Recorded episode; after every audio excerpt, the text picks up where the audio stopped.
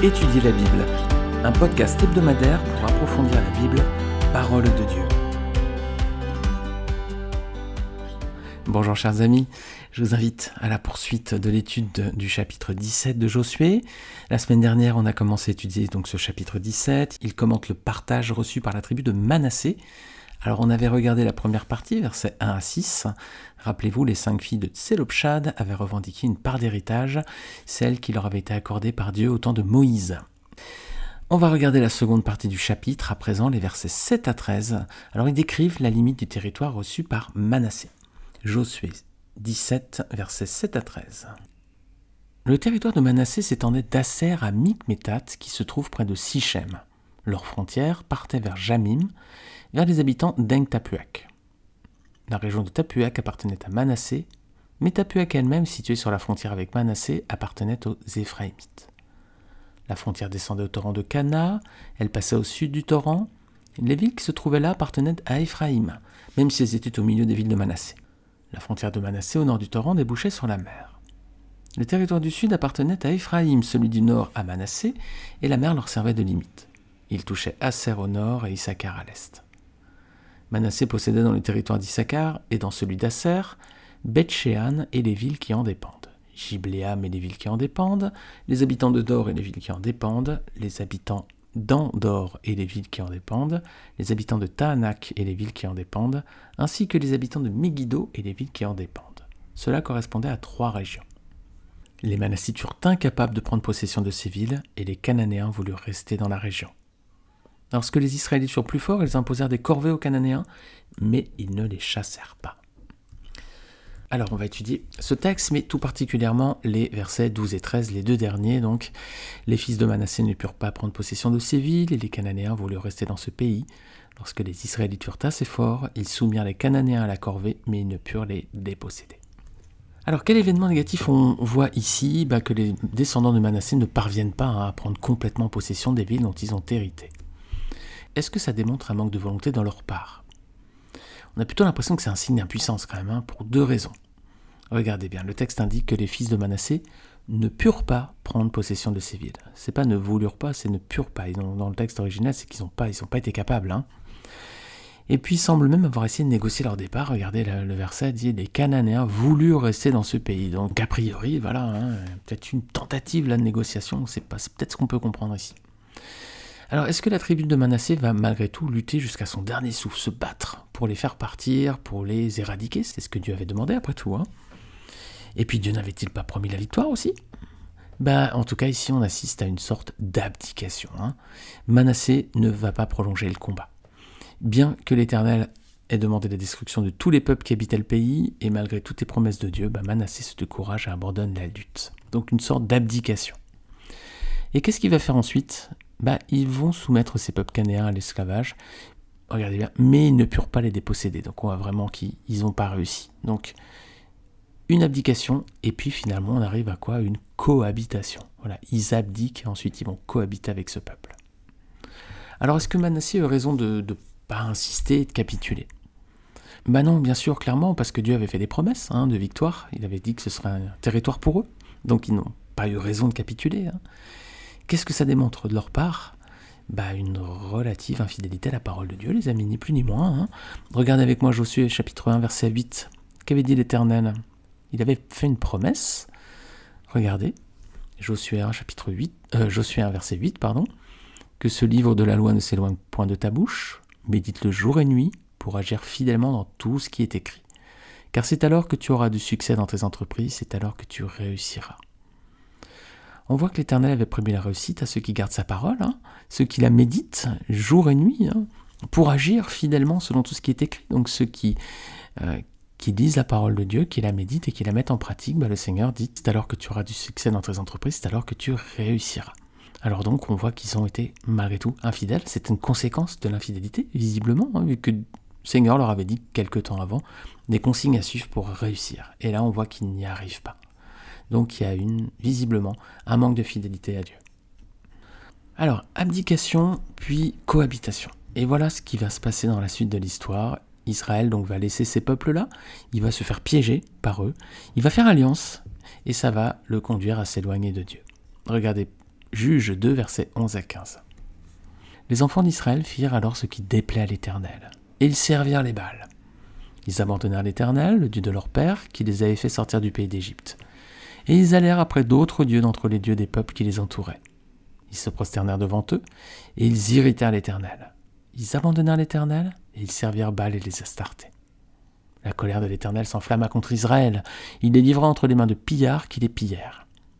Il les vendit entre les mains de leurs ennemis d'alentour, et ils ne purent plus résister à leurs ennemis. Partout où ils allaient, la main de l'Éternel était contre eux pour leur faire du mal, comme l'Éternel l'avait dit, comme l'Éternel leur avait juré. Et ils furent ainsi dans une grande détresse. Le peuple de Manassé a abdiqué face au peuple de la région, il a fini par cohabiter avec eux. Eh bien les amis, ça a été pour sa propre chute. Et c'est une image du danger qui guette le chrétien. Dieu avait demandé à Josué et à tout le peuple de détruire les peuples païens qui habitaient en Canaan, car il savait qu'il serait un piège qui empêcherait Israël de prendre pleinement possession du pays. Et ce pays promis, c'est l'image de la vie chrétienne. Voilà, donc les peuples qui l'habitaient sont l'image du péché et du mal. Si nous sommes chrétiens, franchir le Jourdain, c'est l'image de la conversion. Avant de franchir le Jourdain, on est en Égypte, dans le monde, on est dans le désert. Dès qu'on franchit le Jourdain, c'est la, conversion à Jésus-Christ. Et alors, on rentre dans le pays promis de Canaan, dans la vie chrétienne. Franchir le Jourdain, c'est l'image de la conversion à Jésus-Christ. Avant de franchir le Jourdain, avant de se convertir, on est en Égypte ou dans le désert. Voilà, c'est le monde en fait, hein, c'est la détresse. Et puis ensuite, on franchit le Jourdain, on se convertit, et alors on rentre en Canaan, dans le pays promis, dans la vie chrétienne. Alors donc les peuples qui habitaient ce pays, c'est l'image en fait du péché et du mal. Hein. Et si on est chrétien, ben on doit lutter et batailler contre eux. On ne doit pas euh, abdiquer ni cohabiter, hein, clairement.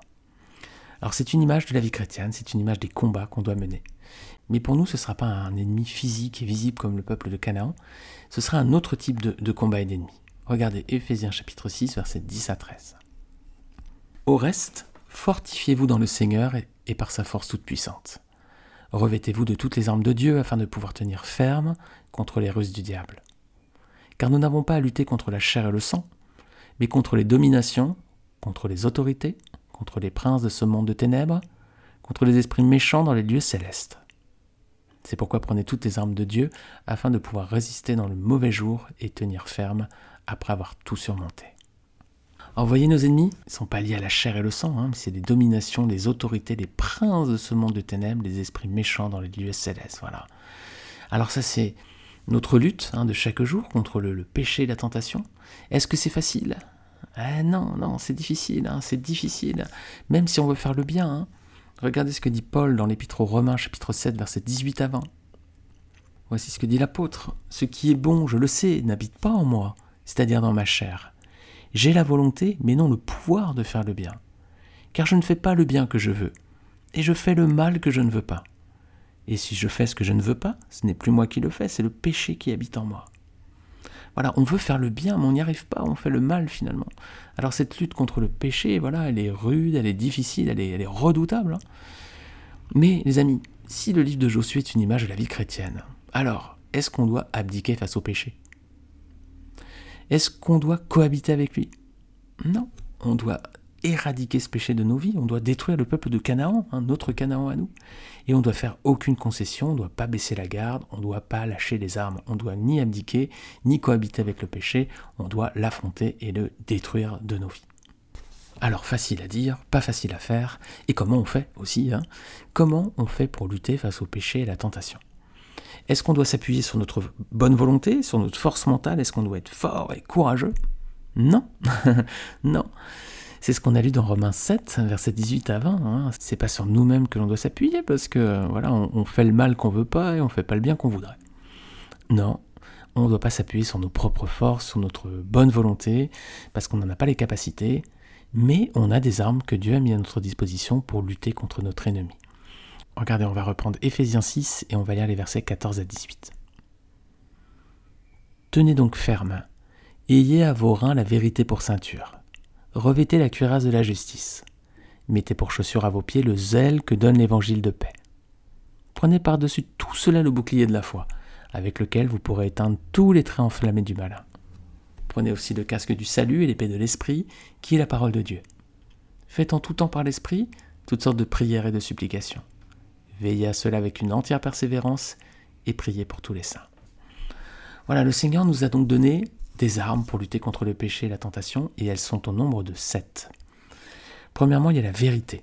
Voilà, il faut se tenir absolument éloigné du mensonge. Le mensonge, c'est quelque chose qu'on doit vraiment éliminer de nos vies, les amis. Et je ne parle pas ici seulement des gros mensonges, le moindre petit mensonge, c'est quelque chose qui, déshonore l'éternel. Le Seigneur réprouve cela. Il faut se tenir éloigné du mensonge. Le plus petit mensonge est un péché. Il faut absolument enlever ça de nos vies. Donc la vérité, c'est une arme hein, que le Seigneur donne ici. Hein. Tenez donc ferme et ayez à vos reins la vérité pour ceinture. Voilà, c'est partie de, l'équipement hein, avec lequel le, chrétien doit résister.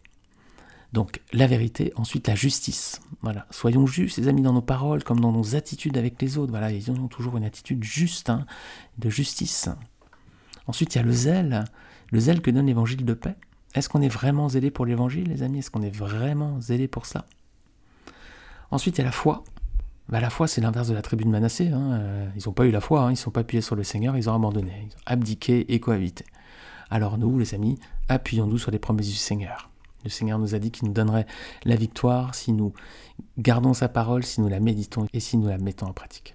Le salut, ensuite, hein, le casque du salut. Sans le salut, bah, le reste, ce serait que des œuvres, et, et, on n'est pas sauvé par les œuvres. Éphésiens 2, versets 8 à 9. On est sauvé par grâce au moyen de la foi. Ensuite, on a la parole de Dieu. Demeurons fidèlement attachés, les amis, à la Bible, mettons-la en pratique, la parole de Dieu, voilà, c'est l'épée de l'esprit, nous dit le texte. C'est là, c'est celle qui fait mal, c'est celle qui nous permet de nous défendre et c'est celle qui nous permet de terrasser l'ennemi. C'est la parole de Dieu. On terrasse pas l'ennemi avec la ceinture, on terrasse pas non plus l'ennemi avec la cuirasse, ni avec les chaussures, non, ni même avec le bouclier. C'est avec l'épée qu'on va pouvoir terrasser l'ennemi. Donc l'épée, c'est la parole de Dieu. Et enfin, dernière âme, et c'est pas la moindre, elle est puissante, c'est la prière. Voilà. Jésus passait de nombreuses heures dans la prière. Hein. Rappelez-vous, hein, euh, Jésus a longuement prié avant d'aller à la croix mourir à notre place pour nos péchés. Hein. Il, est, mort sur la croix à notre place pour, nos péchés à nous. Et avant de le faire, la veille, il était dans l'angoisse. Il, a, il a prié longuement, longuement, longuement pour cela. Alors ne négligeons pas, les amis, cette arme redoutable pour lutter contre le mal. Si le Seigneur Jésus lui-même a beaucoup prié, à plus forte raison, nous avons besoin de prier encore beaucoup plus. Alors les amis, voilà l'attitude de la tribu de Manassé, abdication puis cohabitation avec l'ennemi, ça a conduit le peuple à sa déchéance.